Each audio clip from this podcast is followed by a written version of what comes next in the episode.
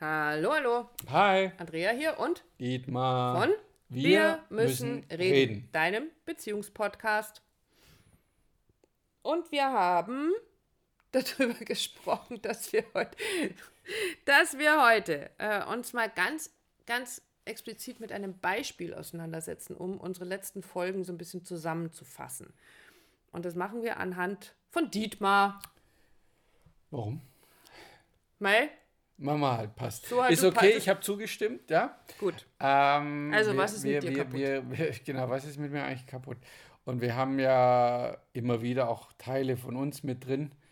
Ähm, es fließt eh immer mit ein in, in, in jedem Podcast. Also was, was macht es mit uns und, wo- oder wo sehen wir uns da? Ähm, heute geht es um das Thema Bedürftigkeit. Du hast auch noch aufgeschrieben, unersättlich.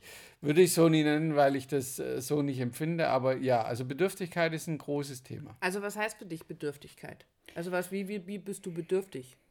Ja, nach, nach Nähe, nach Zärtlichkeit, nach Anerkennung, nach Ruhe, nach Fürsorge, also alles das, was so, was völlig normal ist, oder? Ich wollte gerade sagen, also da wird jetzt wohl der eine oder andere ähm, drauf reagieren, ja, ist doch völlig, völlig normal, davon kann man doch nicht genug haben. Aber, Ist auch so. ja, aber gleichzeitig ist es ja auch, oder ruft es ja in dir manchmal auch ein Gefühl hervor von, oh mein Gott, ist es zu viel, bin ich damit zu viel? Bin ich eine Zumutung damit? Äh, du bist eine Zumutung, aber das wissen wir, aber das ist deswegen so, weil du dich mir zumutest und das ist wichtig und richtig so. Völlig anderer Weg. Ähm, aber dass du für dich das Gefühl hast, du bist zu viel für den anderen. Oder zu viel für mich, zu anstrengend Ja, oder mich. Gefühl, die Thematik ist so, dass ich eher selber die, die Bedürftigkeit spüre und dann aber merkt, es ist zu viel Bedürftigkeit, ja, also die eher runter regulieren, so, hey, jetzt entspann dich doch mal, wir haben doch Mhm. uns das gestreichelt gestern oder wir haben doch das gemacht oder du hast mich massiert oder so, also ich versuche das immer schon einzufangen, weil ich eben das Gefühl habe, es ist zu viel. Genau, du hast das Gefühl, es ist zu viel. Und was natürlich auf der anderen Seite bei mir passieren kann, ist, ich kann nie genug tun, es reicht ihm nie. Also ich massiere ihn heute und morgen früh steht er auf und sagt, mein Gott, massiert hast du mir auch schon lange nicht mehr. Was, Nee. schmunzelst du? Fass ohne Boden. Richtig, äh, das war der Ausdruck, den Genau. wir gesucht haben, das, das Fass ohne Boden. Also diese bodenlose, endlose Bedürftigkeit, die da ähm, auf beiden Seiten eine Auswirkung hat. Jetzt die große Frage.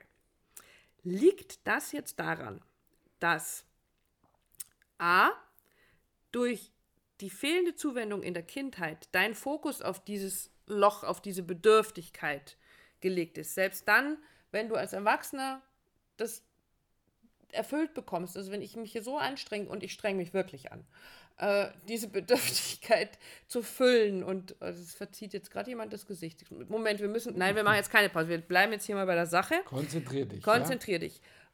Und gleichzeitig aus der Angst, wenn du das tatsächlich bekommst, aus der Angst, das wieder zu verlieren. Also ja, jetzt heute hat sie mich massiert, aber wahrscheinlich jetzt dann erstmal sechs Wochen ganz lange nicht mehr, nie wieder. So wie ich dich gerade angucke, ist eigentlich eher ein nie wieder. Also resultiert das aus der fehlenden Zuwendung, die ich als Kindheit hatte? Oder liegt diese Unersättlichkeit, dieses äh, Fass ohne Boden daran, dass du gelernt hast, mit so wenig auszukommen, dass du gerade die Hoffnung nicht verlierst. Also dich mit den Krümeln, ich wusste ein Gesicht. Schade, dass ihr das Deshalb jetzt machen nicht wir kein Vlog. Ja, genau, deswegen machen wir das nicht. Also, dass du dich mit den Krümeln zufrieden gibst und du würdest jetzt sofort, ja genau, Dietmar nickt ganz wild, er gibt sich also mit Krümeln zufrieden und bleibt mit mir zusammen, obwohl er weiß, dass ich ihm das niemals geben kann, das, was er da so braucht.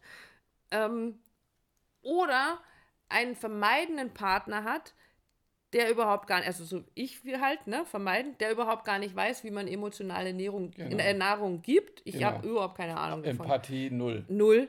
Äh, oder weil ich ein ganz anderes Nervensystem habe. Also woran liegt es jetzt tatsächlich? Liegt es an meiner Vergangenheit oder liegt es an den unterschiedlichen Bindungsstilen oder an unserem unterschiedlichen Nervensystem oder, oder, oder an diesen ganzen Faktoren, die wir in den letzten Folgen besprochen Woran haben? hat es gelegen? Wo, Gott. Reicht es jetzt, zu einem Therapeuten zu gehen und Meine Vergangenheit aufzuarbeiten. richtig, Nein. Das super. ist- nein, die nächste halbe Seite, die ich als Notizen gemacht habe, ist völlig hinfällig mit einem einzigen Wort. Ja, mit einer klar, du musst einfach mal klar sein. Genau. Also der Punkt ist der, um, um, um deins wieder aufzumachen, es hilft natürlich, es ist gut, es ist richtig, es ist wichtig, das für dich aufzuarbeiten, aber es ist halt, es Stopp, beleuchtet. ich möchte dich unterbrechen. Ich möchte von dir wissen, wieso ist es denn wichtig? Was hilft denn dabei?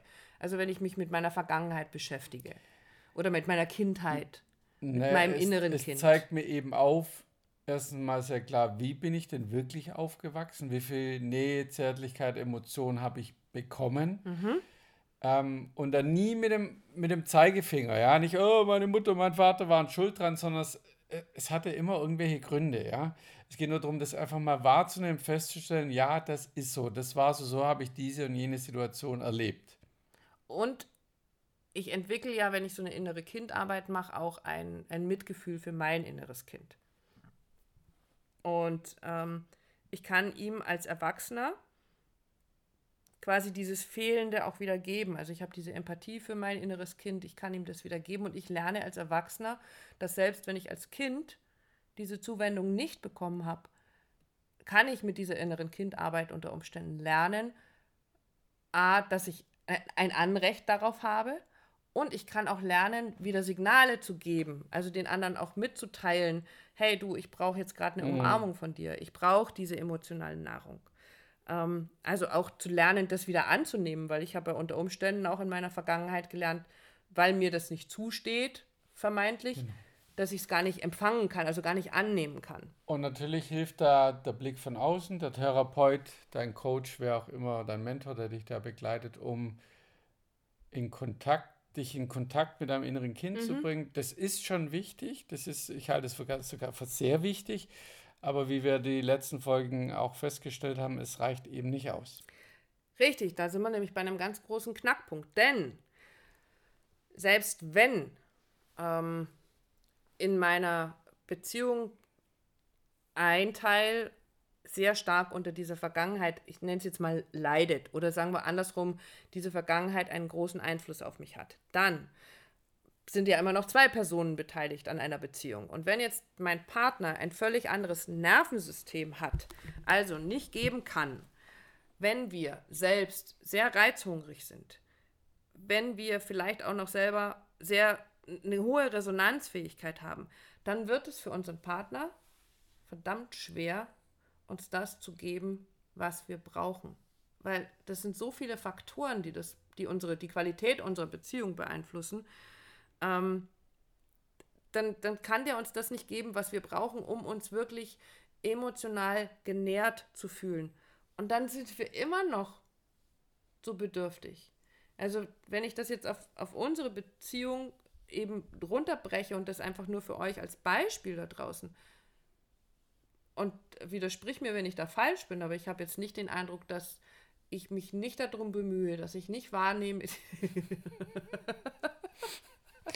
doch, doch, Nick, Dietmar, nehme, Ey, jetzt doch, doch, ist alles ich- so. ich dass du das dann kommentieren. es dann kommentieren, dass ich nicht empathisch bin, dass ich mir nicht Mühe gebe oder mich anstrenge, das ist so gemein jetzt, Leute, äh, um dein, deine emotionale Bedürftigkeit ähm, zu stillen, um dir, dir gerecht zu werden. Äh, und trotzdem habe ich ja immer mal wieder das Gefühl, ich kann ja tun, was ich will, das reicht ja nie. Dietmar lacht sich hier weg. Ja, doch, also manchmal schaffst du es. Nein, ich finde es ich find's, ich find's wirklich super, ähm, dass ihr auch seht, es geht nicht darum, dass die Sachen immer nur Bier ernst zu nehmen, sondern wenn ist du, kein Spaß hier. wenn du, wenn du Dinge bei dir erkannt hast und eben bei mir auch diese Bedürftigkeit, die du übrigens auch hast, ne? Ja, Äh, ja in einer anderen Art und Weise Ja. oder in einer anderen Form. Aber jetzt, wir wollen ja bei mir bleiben, dann ist es. was gar nicht ablenken jetzt. Genau, ich komme wieder zu mir, ist es schon auch handelbar, indem man drüber redet, wie wir das tun, indem wir es ausleben, indem du mir die Nähe Zärtlichkeit gibst, die, die ich gern hätte, und aber auch mit einem Augenzwinkern drauf zu gucken und, und zu schmunzeln. Und ich glaube, das kommt auch rüber und das wissen auch unsere Zuhörer, dass immer zum Thema Beziehung und Partnerschaft auch immer haben wir noch nie wirklich beleuchtet. Vielleicht machen wir mal eine Folge Zu? zum Thema. Ja, Humor und Spaß und Leichtigkeit äh, in der Beziehung. Ich habe doch gerade schon gesagt, es ist kein Spaß hier. Ja, bei mir schon. Haha. also, mal wieder zurück zum Punkt. Konzentrieren Sie sich bitte, Herr Helwig. Ähm, wenn wir also nur die Vergangenheit beleuchten und alle anderen Faktoren wie die Bindungsstile und die Nervensysteme etc. außer Acht lassen, dann kann das weiterhin dazu führen, dass der eine Teil sich total bedürftig fühlt und gleichzeitig das Gefühl hat, ich bin viel zu bedürftig, ich bin damit einfach viel zu viel für meinen Partner und der andere auf der anderen Seite das Gefühl hat, ich kann tun, was ich will, es reicht nie, was ich mache. Das ist aber ja nur ein Teil. Deswegen, wenn wir jetzt noch da reingehen und sagen, okay, wir haben jetzt auch noch unterschiedliche Bindungsstile und wir nehmen jetzt mal an, um das als, an dem Beispiel weiter klar zu machen, derjenige mit dem Bedürftigkeitsloch, also du quasi, ähm, bist ein sicherer Bindungstyp. Stimmt jetzt mal überhaupt nicht, aber doch, heute stimmt es, glaube ich, schon. Äh, Ich müssen mich hier irgendwie schon mal so in Ja, Verteidigungsposition. merk ich glaube, wir holen heute die Boxhandschuhe noch raus. Ähm, also, derjenige, der dieses Bedürfnisloch Ich kann hat, ja einfach nicht ernst nehmen. ich sehe schon, ähm, ist sicher gebunden. Ja, Und derjenige, der dieses Loch füllen soll, ist ein vermeidend gebundener Mensch. Wird schwierig. Super, das ist eine total tolle Aussage. Reicht mir. Reicht dir völlig, okay. Ähm, also das, Ja, gib deinen Senf dazu. der, der sicher gebundene mit dem Loch im Bauch ähm, schafft es, er sagt, ich habe in meiner Kindheit nicht genügend emotionale Nahrung bekommen, bitte gib mir die. Also weil der fühlt sich sicher gebunden und traut sich, auf den anderen zuzugehen und das zu Genau. erzählen. Der andere ist aber ein vermeidend gebundener Mensch und kann, Das nicht, nicht, nicht abliefern, nicht geben. der, der kann das nicht geben. Mhm. ähm, dann bin ich wieder in dieser Situation, dass beide leiden. Und so landen wir unter Umständen irgendwann im schwarzen Loch. Okay, Vergangenheit, Gegenwart, Bindungsstil. Und jetzt noch unterschiedliche Nervensysteme. Also wir haben wieder diese Bedürftigkeit. Das heißt also, sagen wir mal, auch da wieder ein, ein eigenes Beispiel, der mit dem großen äh, Loch im Bauch. Ähm, hat vielleicht einen in, im, äh, in der Resonanzfähigkeit ist er an der untersten Skala. Oder umgekehrt ist an der obersten Skala. So, sehr empathisch, nimmt sofort wahr, wie sich sein Gegenüber fühlt ähm, und kann darauf auch irgendwie reagieren. Und der andere, der ist genau am anderen Ende der Skala. Jetzt stell dir das mal vor, also der, der tut sich sau schwer damit, solche Signale von, also du kannst es total gut mir mitzuteilen, dass du, ähm, weiß nicht, das macht dann so piep, piep oder rote Leuchte auf dem Kopf und ich brauche aber mindestens eine rote Leuchte auf deinem Kopf, die dreimal so groß ist, damit ich sie überhaupt erkennen kann. Und dann wird es einfach schwierig. Also dann, auch dann wird es schwierig. Und dann komme ich wieder in die Situation, dass beide Partner leiden. Und dass wir auf lange Sicht eben in diesem schwarzen Loch landen, wo es irgendwann einfach anscheinend nicht mehr reicht. Und ihr seht schon, wenn wir nur einen Faktor davon betrachten, in, in der Beziehungskonstellation, also auch in dem, in dem äh, Bereich Bedürftigkeit, dann, dann kommen wir immer in einer Sackgasse an. Weil wir, Ja, also Sackgasse für mich ist es, aber- du hast es auch vorher genannt, Teufelskreis, der dann besteht aus, aus Rückzug, aus Beschuldigung, ich kriege nicht das, was ich will, ich kann sagen, was ich will, also genau dieses schwarze Loch, was wir vor drei Podcast-Folgen ähm, schon mal besprochen haben. Ähm, wie, wie, wie haben wir die eigentlich genannt oder wie nennen wir die? Schwarzes Loch? weiß die, ich noch die, nicht, Weiß ich nicht. was hat eine Zwiebel mit die- dem schwarzen Loch zu tun? Oder? Ja, die Zwiebel mit dem schwarzen Loch. Äh, uh. Ähm, genau, und das ist das, wann es dann, du hast es genannt, äh, leiden, beide Partner leiden, leiden, ja. ja. auch wenn auch da das oft ganz einseitig ist, dass er sagt, nee, nee, ich, ich, nur ich leide, mein, mein Partner kriegt das gar nicht mit. naja, wenn der er emotion- ja, genau. Dann ist, ist von dir gefühlt nach außen, äh, der leidet nicht, ne, aber er geht halt einfach anders damit um. Ähm, und halt da zu merken, wie toxisch ist sowas in der Beziehung Hm. und eben nicht auf der Basis, auf dem Standpunkt stehen zu bleiben, das ist halt so, äh, war schon immer so, das wird immer schlimmer, sondern es es aktiv anzugehen und zu verändern. Dafür stehen wir auch. Das ist das, was wir auch anbieten, was wir tun, was wir machen. Dafür machen wir auch den Podcast, dass, sie, dass du als Zuhörer äh, siehst und hörst und spürst, es gibt einen Weg daraus. Und der ist nicht in der Opferrolle zu bleiben, sondern okay, ich nehme meine Beziehung mal für mich wieder in die Hand, um mehr von mir selber zu verstehen, auf all den Ebenen, die wir jetzt die letzten Male besprochen haben, um mehr von dir zu verstehen. Und dadurch kommt auch schon die Veränderung. Auf jeden Fall.